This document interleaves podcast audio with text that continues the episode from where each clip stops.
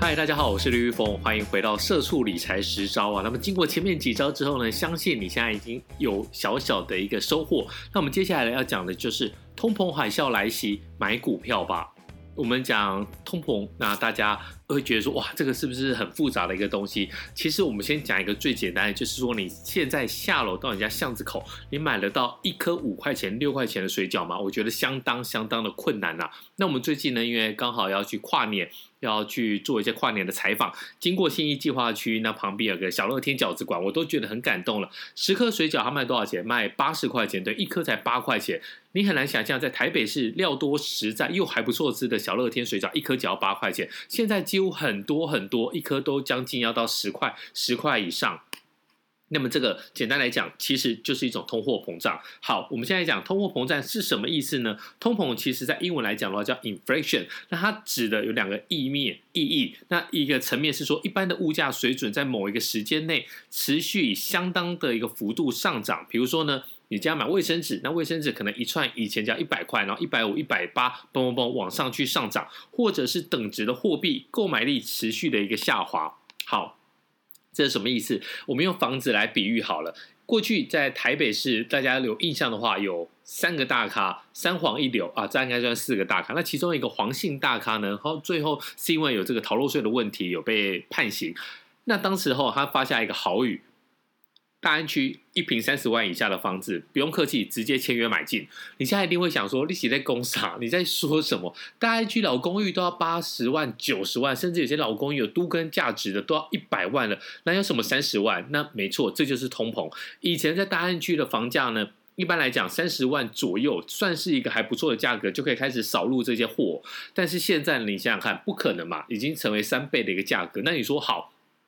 这三倍的价格代表什么意思呢？有可能是营建成本成本上涨，或是土地价格上涨嘛？其实它盖好房子之后呢，这些都没有关系。你不可能盖好房子之后，那营建成本上涨，你要再去盖一次吧？没有。那其实它就是跟着通货膨胀一路飙升上来的房价。那你想想看，大家如果有印象的话，可能年纪要跟我一样的人，稍微大概六年六年级生，你应该有印象，五十块钱以前是纸钞。那五十块钱，当时候你会觉得我一个小朋友拿五十块钱，已经觉得哇自己要财富自由。但是后来五十块钱呢，变成了一颗硬币。以前一天有个一千块钱，可以去西门町走跳，可以去东区去爬哩爬哩一下。现在你要请朋友吃饭，你身上没有几千块，没有好几张一千块，你可能走不出门来。所以呢，其实这个就是说等值货币购买力持续下滑。那这两个我们就可以来看，这个就叫 inflation 通货膨胀。好。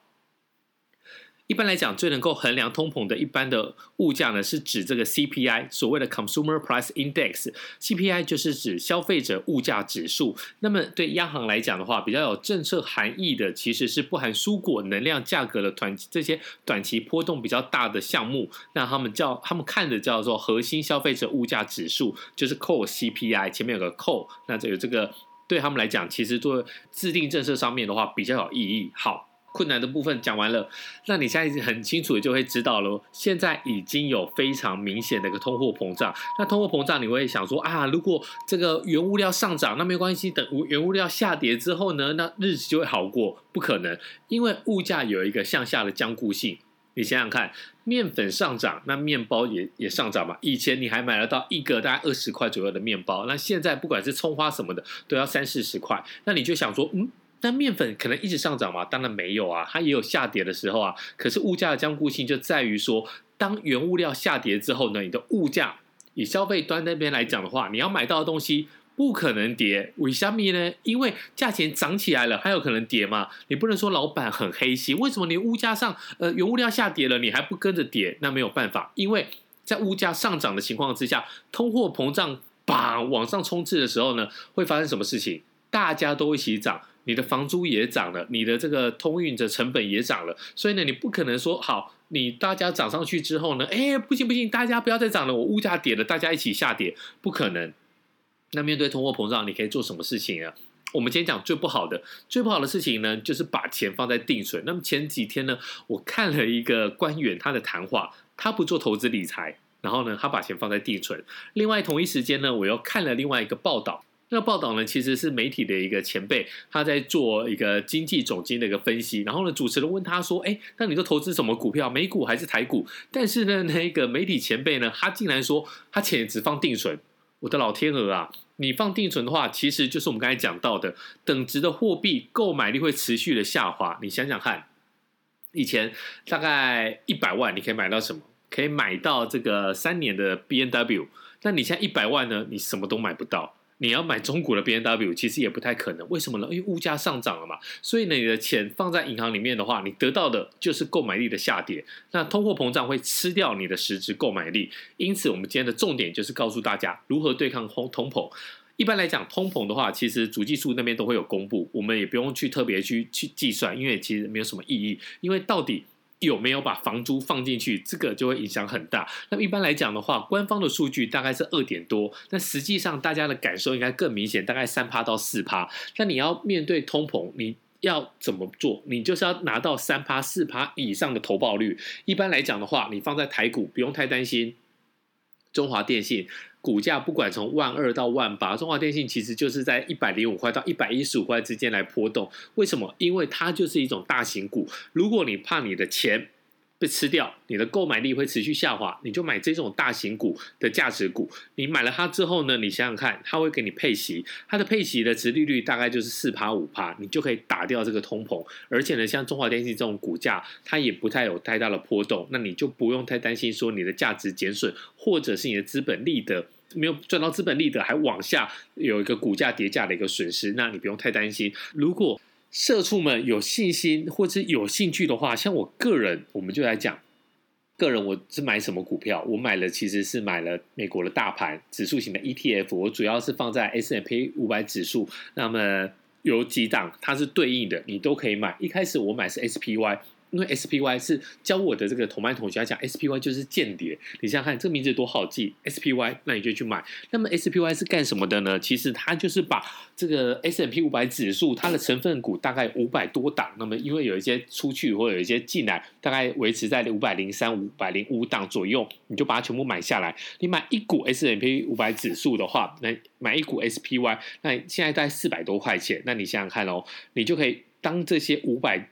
前五百大公司的一个股东，你不要觉得说这样子好像觉得说，嗯，这也没什么。但是当这个你的股数很多的时候，哇，这个就很有价值。好，为什么要讲这件事情？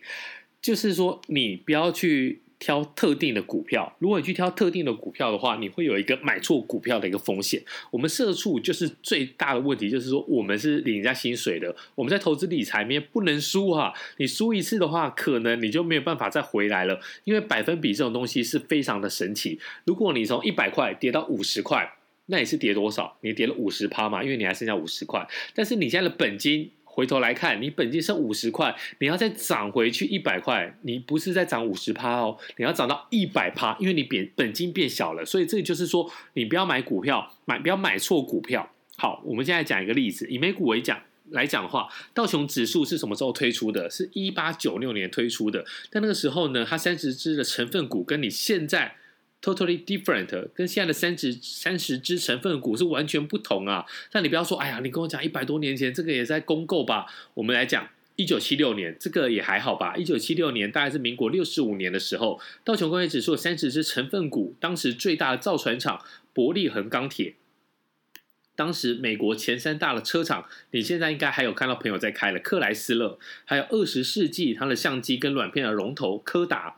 对，如果你是美国人，在一九七零年，你会怎么做？我开了克莱斯勒的汽车，我买了这个柯达，呃，买了相机，用了柯达的底片。那我啊，生活就是选股的哲学嘛，我就买这个东西。那结果会是怎么样？伯利恒钢铁当时候大到不能倒，你不认为它有机会破产？但是它在二零二零一年宣布破产。克莱斯勒呢没有挺过金融海啸，在二零零九年四月也申请破产重整。柯达呢在二零一二年，当时候数位相机已经慢慢的成熟了，这个技术呢也让柯达被淘汰了，所以二零一二年它也申请破产。所以呢，简单来讲，就是如果你看错趋势，买错股票，你有可能会变成破产的下场。但是呢，如果你买像这种 S M P 五百指数，追踪这种大盘指数的话，它有个泰弱流强，像去年。非常强的这个特斯拉，它也是一路上涨，一路上涨的情况之下，它也把它放到了这个成分股里面。所以呢，S M P 或是 V O O 或是 I V V 这些股这些 E T F 里面也有，你也可以吃到这个涨幅。